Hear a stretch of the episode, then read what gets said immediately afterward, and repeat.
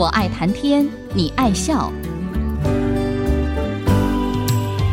听主持人刘炯朗校长以深厚的学养、浓厚的人文关怀，谈笑间分享教育、科技，注入人文活泉。欢迎收听。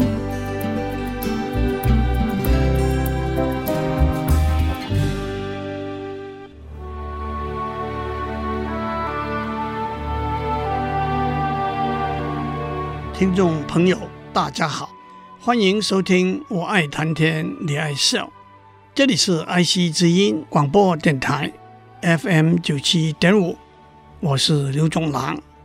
这几个礼拜，我们谈在人工智能研究工作里头，一个吸引了许多注意力的问题，那就是电脑能够认真的和人类对话沟通吗？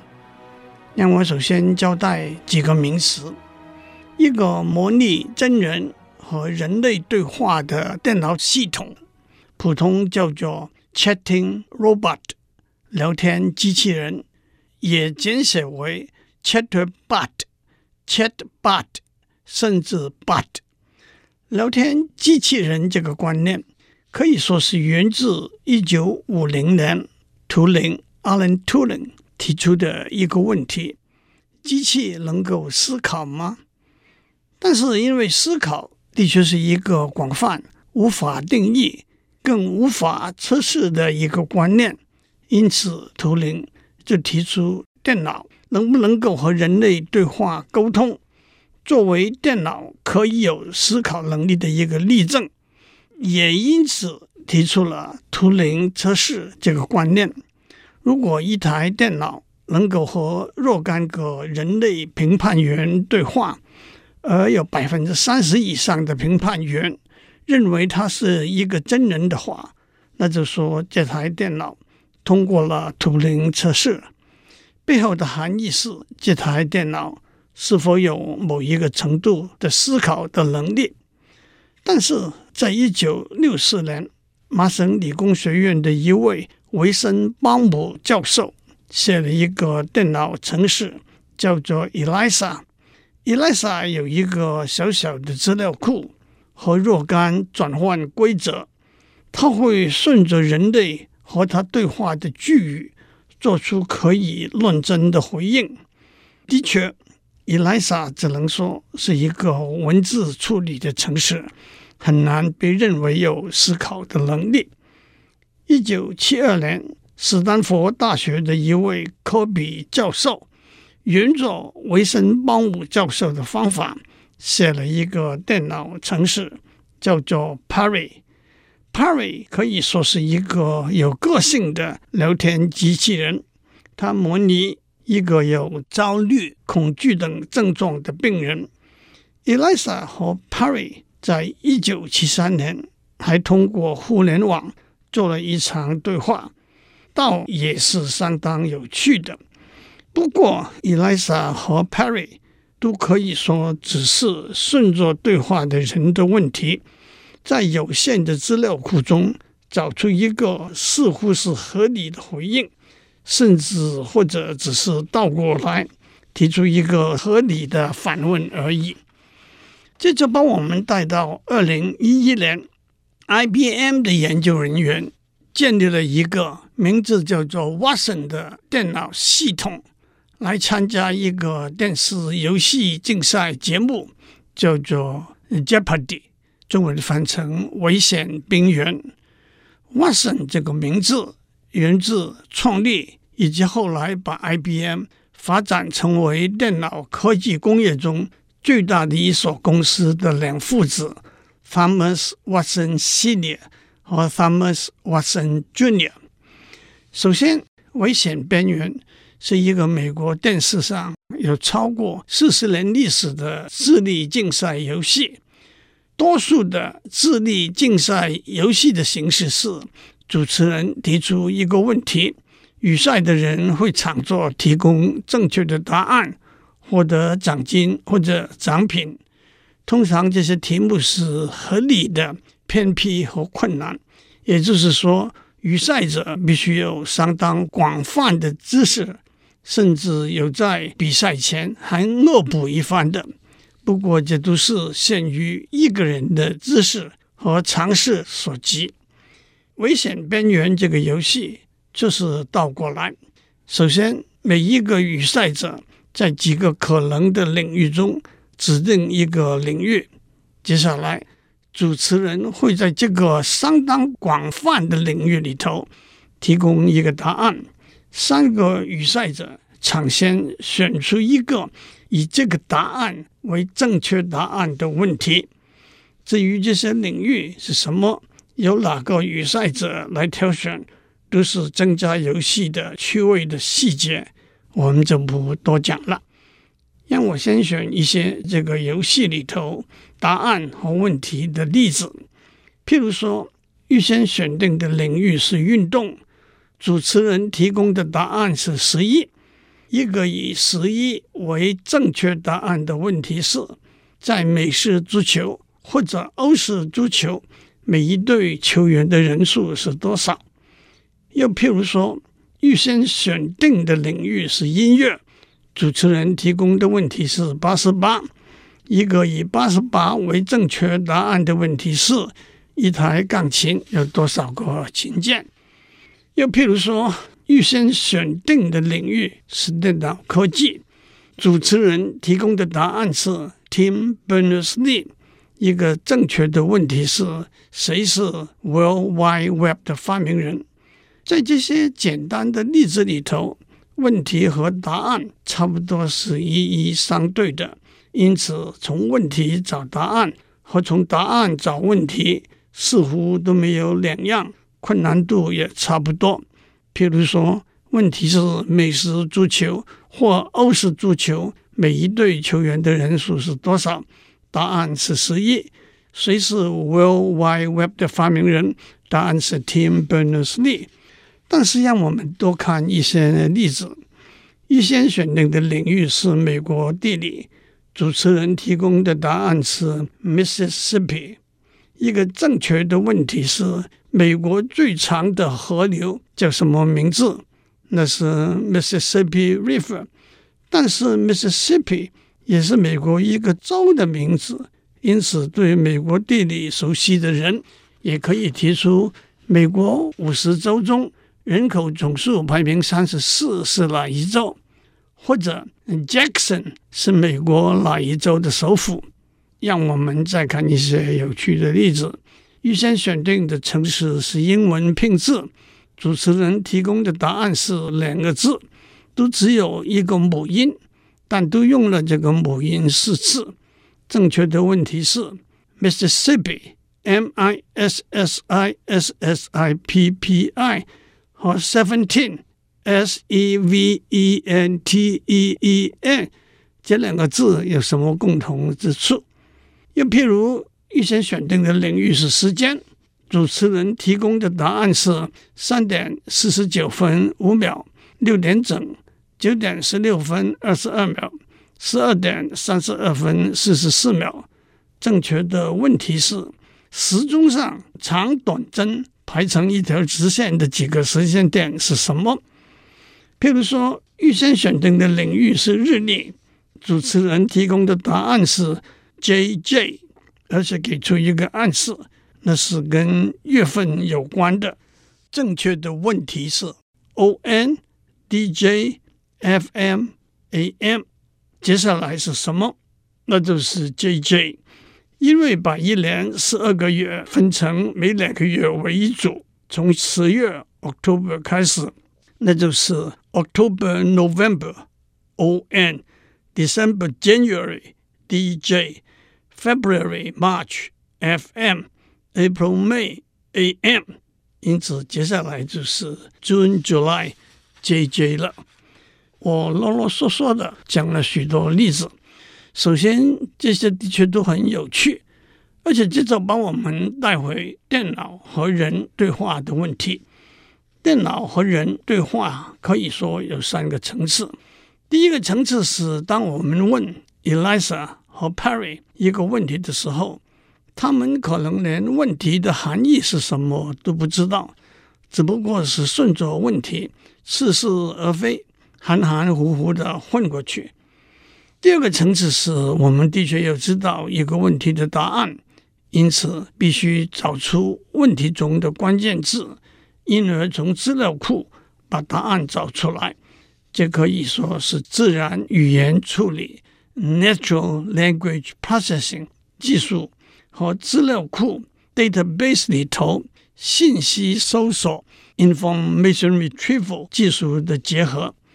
例如，美国 Mississippi 州的人口的总数、州政府的所在地等等，都可以在了解了问题之后，在资料库中把答案找出来。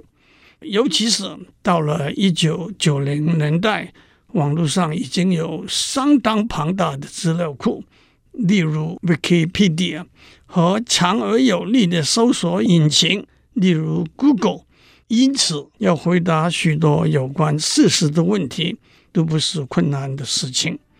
第三个层次是向危险边缘比赛里头，从答案找问题。除了自然语言处理、信息检视的技术之外，还得加上知识表达 （knowledge representation）、自动推理 （automated reasoning）、机器学习。Machine learning 等领域里头的技术，我们先休息一下，待会儿再回来。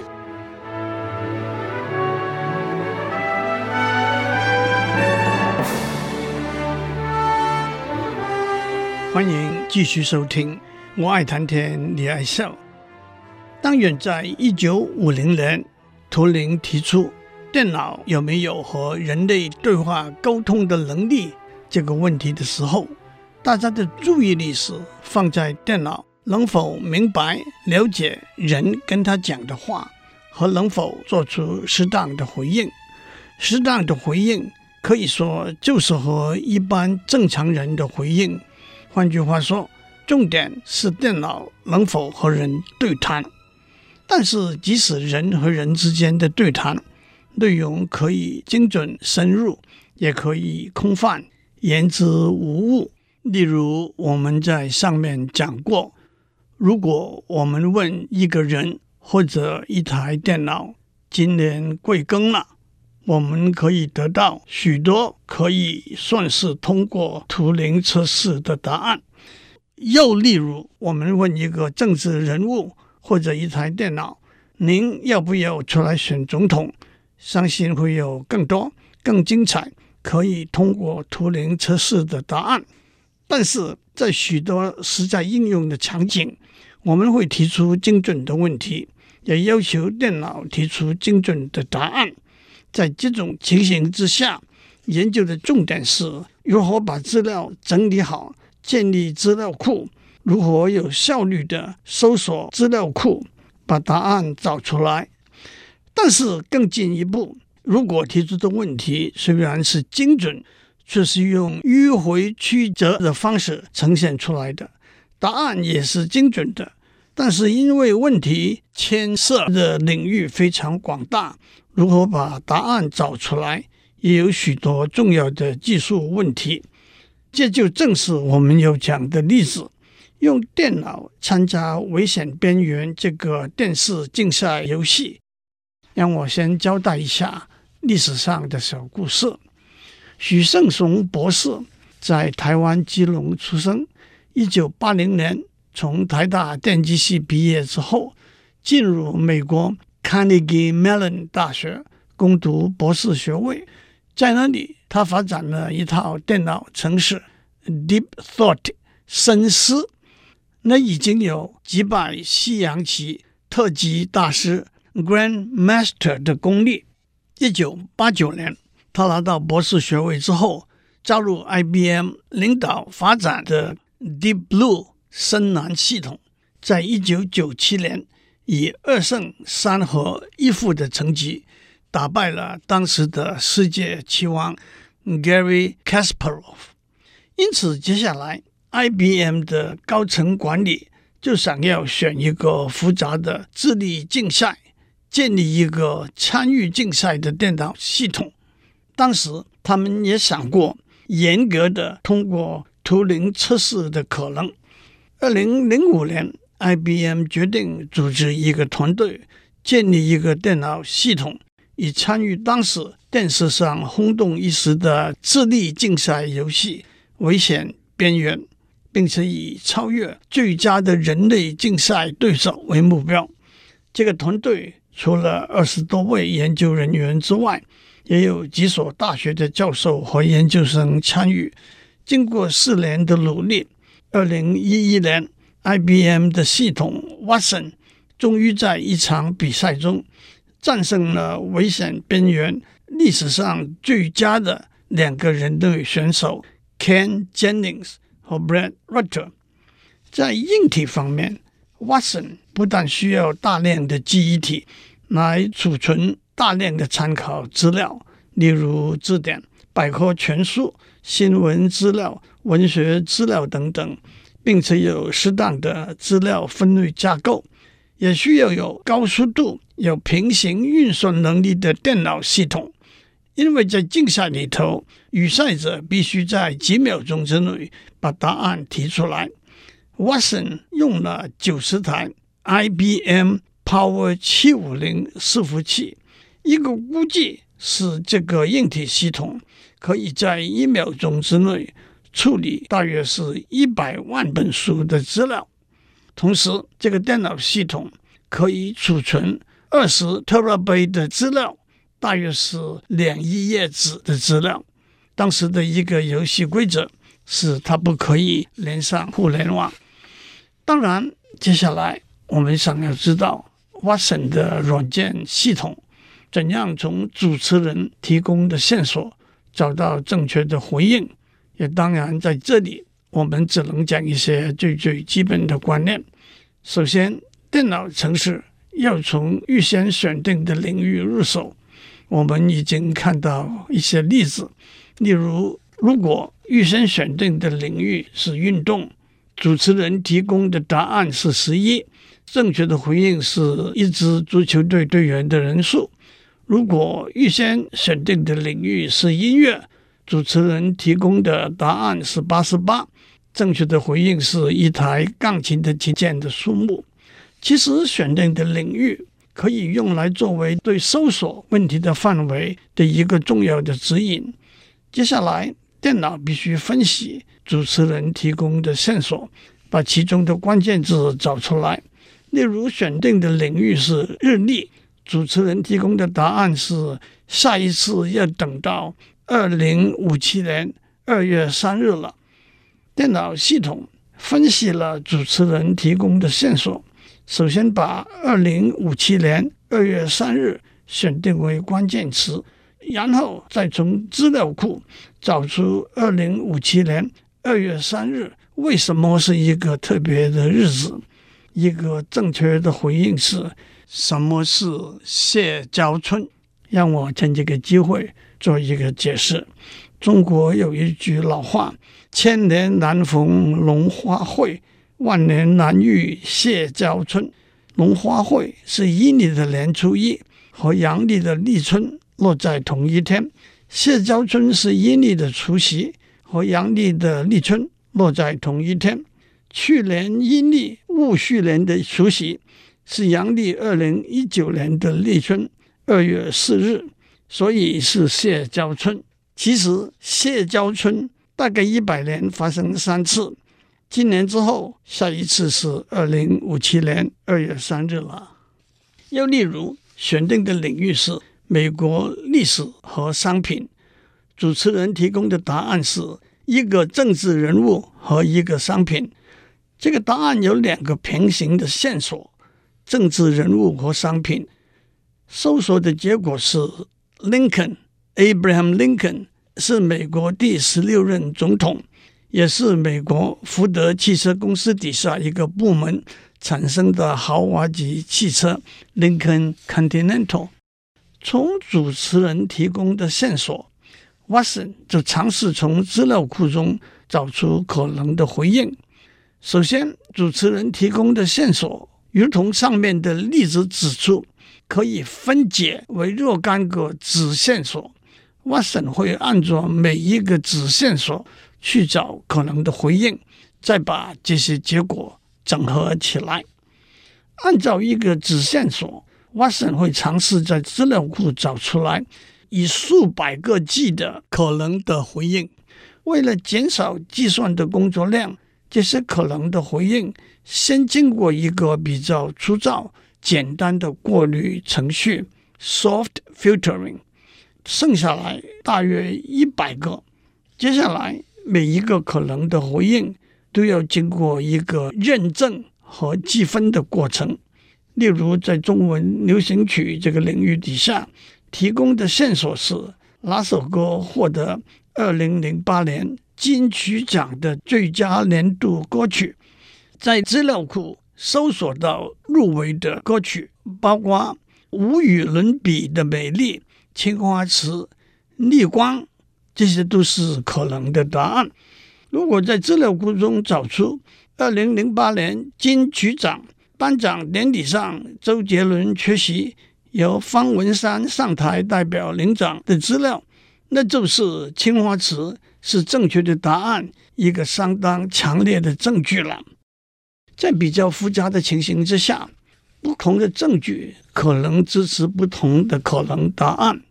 例如，在南美洲地理这个领域底下，主持人提供的线索是哪个国家和智利有最长的陆地上共同的边界。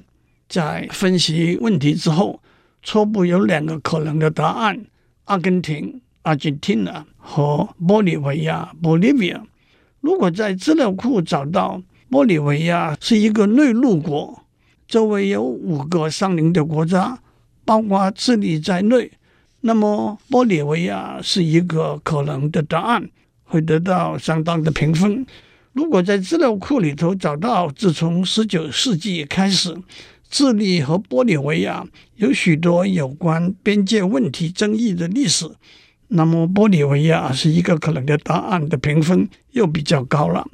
但是如果在资料库中找到智利和阿根廷的地理位置，智利是南纬十七度到六十六度，阿根廷自南纬三十八度到六十三度，那么阿根廷是一个可能的答案的评分就比较高了。